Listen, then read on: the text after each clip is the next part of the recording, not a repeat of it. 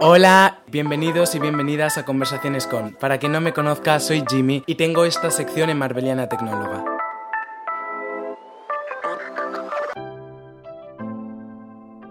En verano he descansado de la sección, pero ahora vuelvo en septiembre con más fuerza que nunca. Y doy la bienvenida a esta nueva plataforma Aloha. Yo ya me he subido a la ola de los podcasts.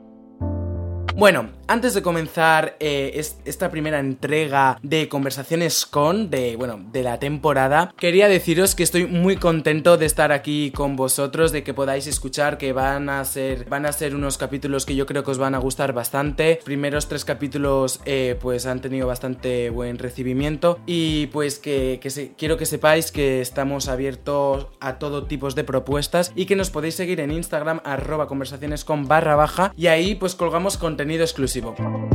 Pero ahora sí, voy a dejarme de rodeos y comenzamos con la entrevista. Soy Jimmy y esto es Conversaciones con...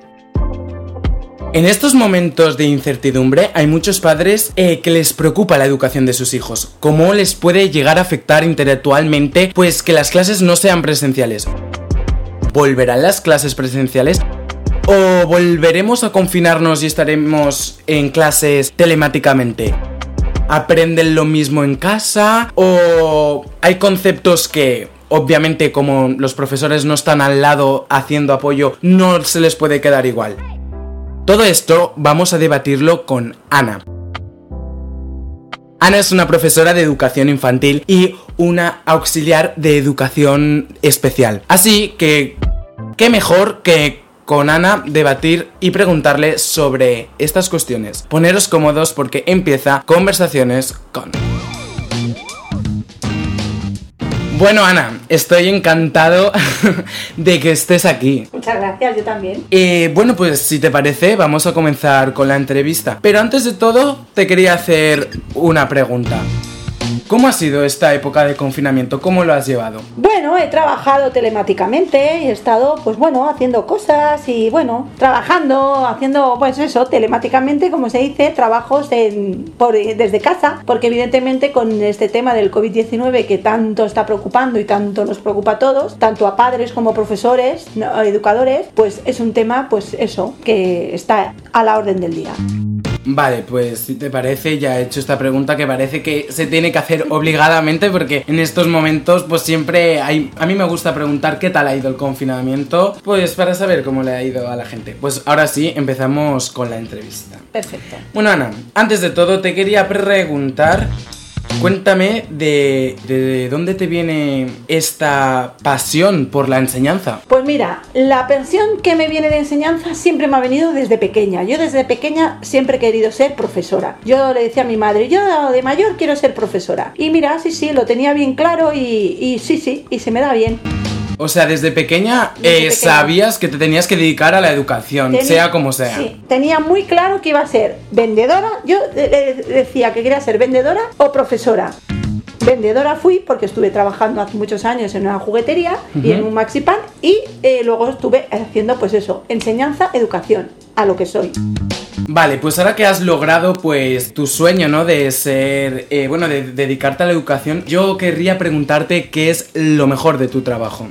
Lo mejor de mi trabajo es el cariño que me llevo de mis alumnos, el trato que tengo con ellos. Bueno, el verlos crecer, ¿vale? Los vas viendo por etapas que van creciendo, se hacen mayores y se acuerdan de ti. Y entonces eso es lo, para mí, de lo más satisfactorio es que bueno, que acaba un curso y viene otro y ellos siempre se acuerdan de ti. Sí, pero como, bueno, bien sabrás, hay momentos muy buenos y hay momentos malos. ¿Cómo haces para desconectar? Claro, trabajas X horas y ya cuando acabas de trabajar pues te vas para tu casa en tu tiempo libre, etc. ¿Y cómo haces para.? Porque supongo que habrá historias que te marcarán personalmente y yo creo que debe ser complicado, ¿no? Eh, salir del trabajo y, y separar lo profesional con lo personal. Hombre, depende de cómo hayas tenido el día. Si el día ha sido bueno y tal, pues no, no te afecta, ¿no? Pero a veces, sin querer, por, pequeños detalles, motivos, a lo mejor ha habido una trifulca de un, compañero hacia otro y, ha salido alguien perjudicado o, una queja de un, padre de, hacia un alumno, de que un alumno se pelea con el otro y el padre viene y, se te queja como profesor. No sé, hay cosas que a veces te vas con tu mm, come come de ostras habré actuado bien, habré actuado bien. Hay cosas que siempre intentas siempre no llevarte a casa. ¿Tú crees que la enseñanza está preparada para que las clases sean telemáticamente? Porque, bueno, al principio ha habido muchas quejas de los padres, ¿no?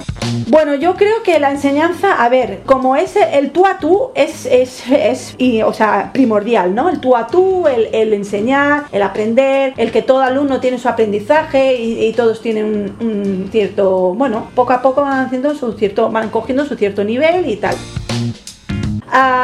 ¿Preparados? A ver, hay hoy en día con las nuevas tecnologías todos los docentes están preparados para trabajar telemáticamente. Y hoy en día un alumno, las TIC, las técnicas de comunicación, las, las, tecnologías están a base del día. Entonces los educadores y los profesores cuando enseñamos siempre explicamos a los alumnos de pe a pa eh, muchas veces cómo se hace cierta actividad o en qué página o en qué blog o, o alguna muestra de cómo puedes realizar la actividad. No, en caso de duda tienes que ir a esta página o en caso de que no encuentres esta, este ejemplo, mira en tal página mira tal web, mira tal... Y es eso.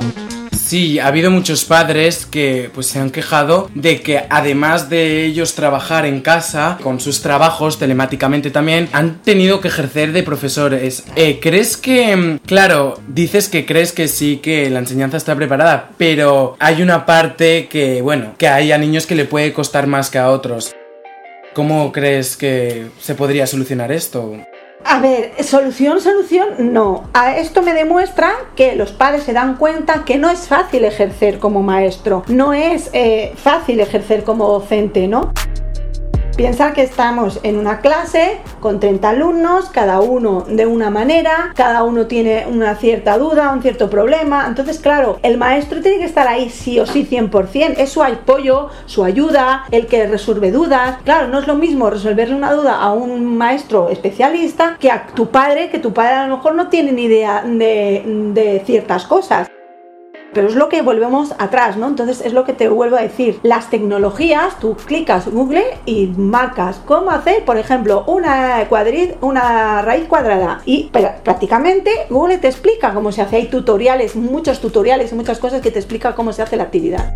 Ha habido muchas quejas porque como tú dices, la tecnología hoy en día pues está al alcance de todo, pero no está al alcance de todas las familias, no todas las familias tienen el lujo de disponer de más de tres dispositivos en una misma casa, claro.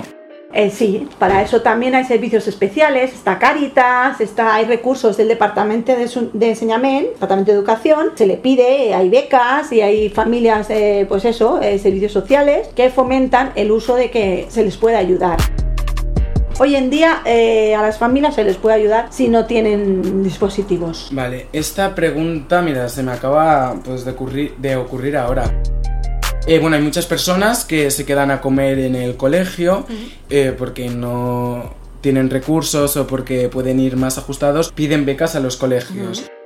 Claro, confinados todos en casa, tres comidas al día, esas familias lo han debido pasar mal. Em, ¿Crees que los colegios lo han apoyado suficiente o se han lavado las manos? No, no, los colegios apoyan el sistema becario que hay, el sistema comedor de becas, eh, están lo que pasa que, claro, eh, las cosas de palacio van despacio y también se tienen que ver las familias, estudiar los casos, servicios sociales. Es que hay una serie de cosas que van por detrás que no sabemos.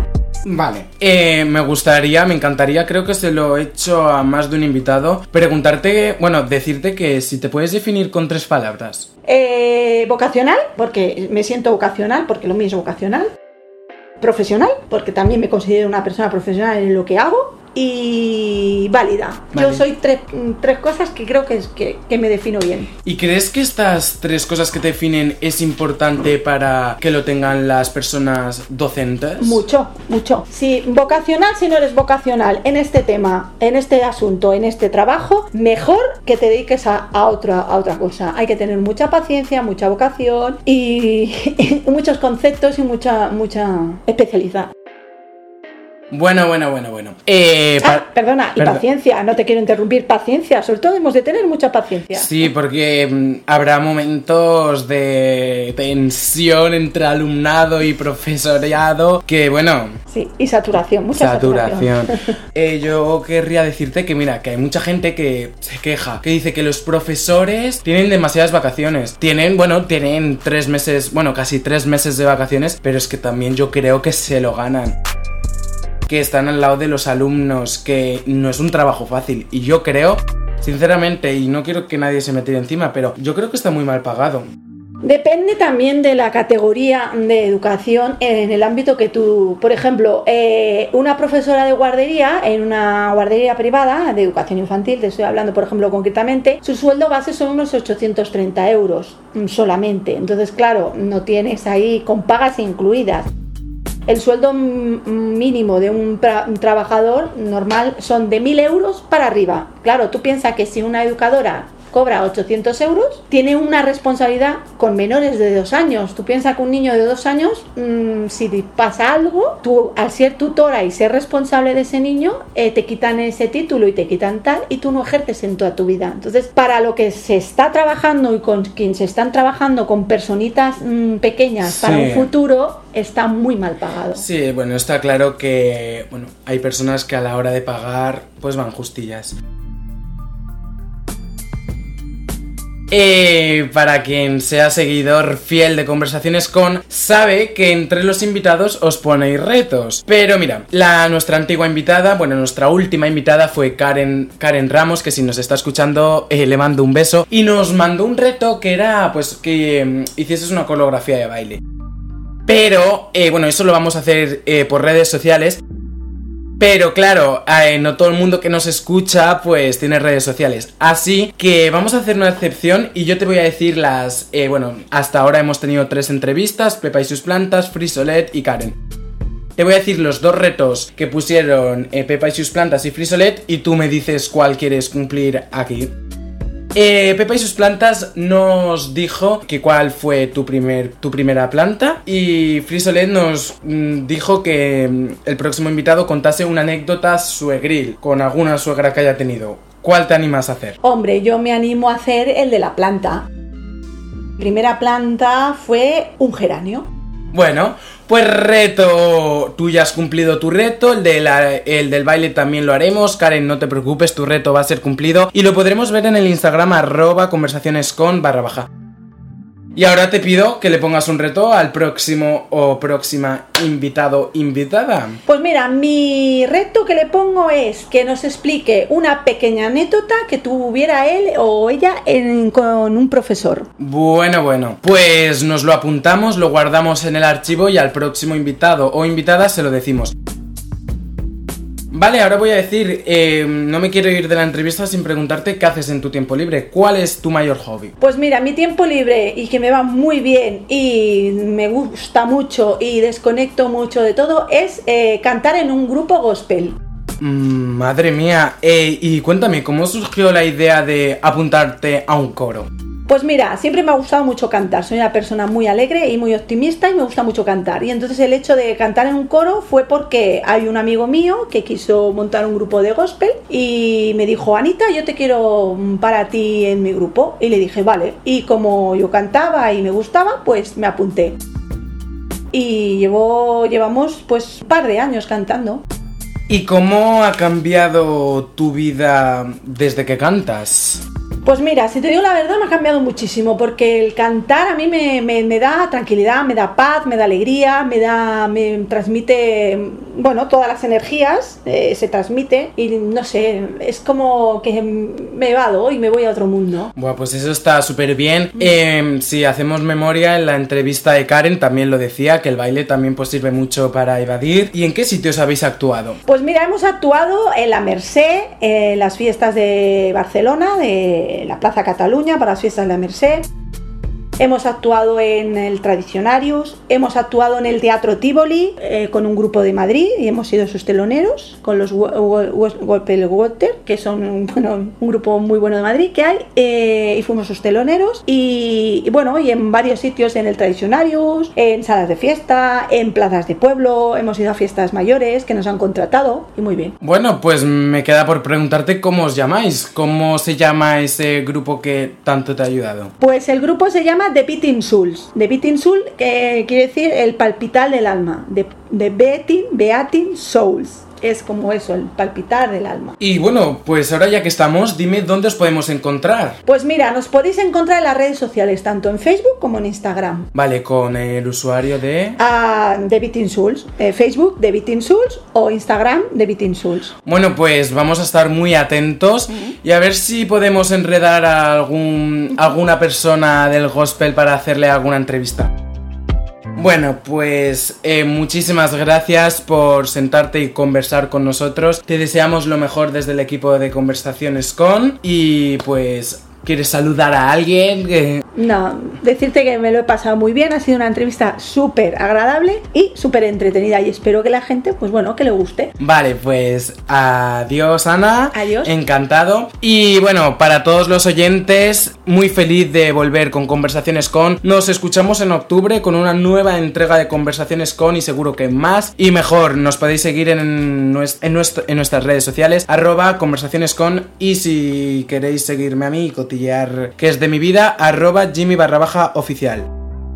Muchas gracias y no os olvidéis de subiros a la ola de los podcasts.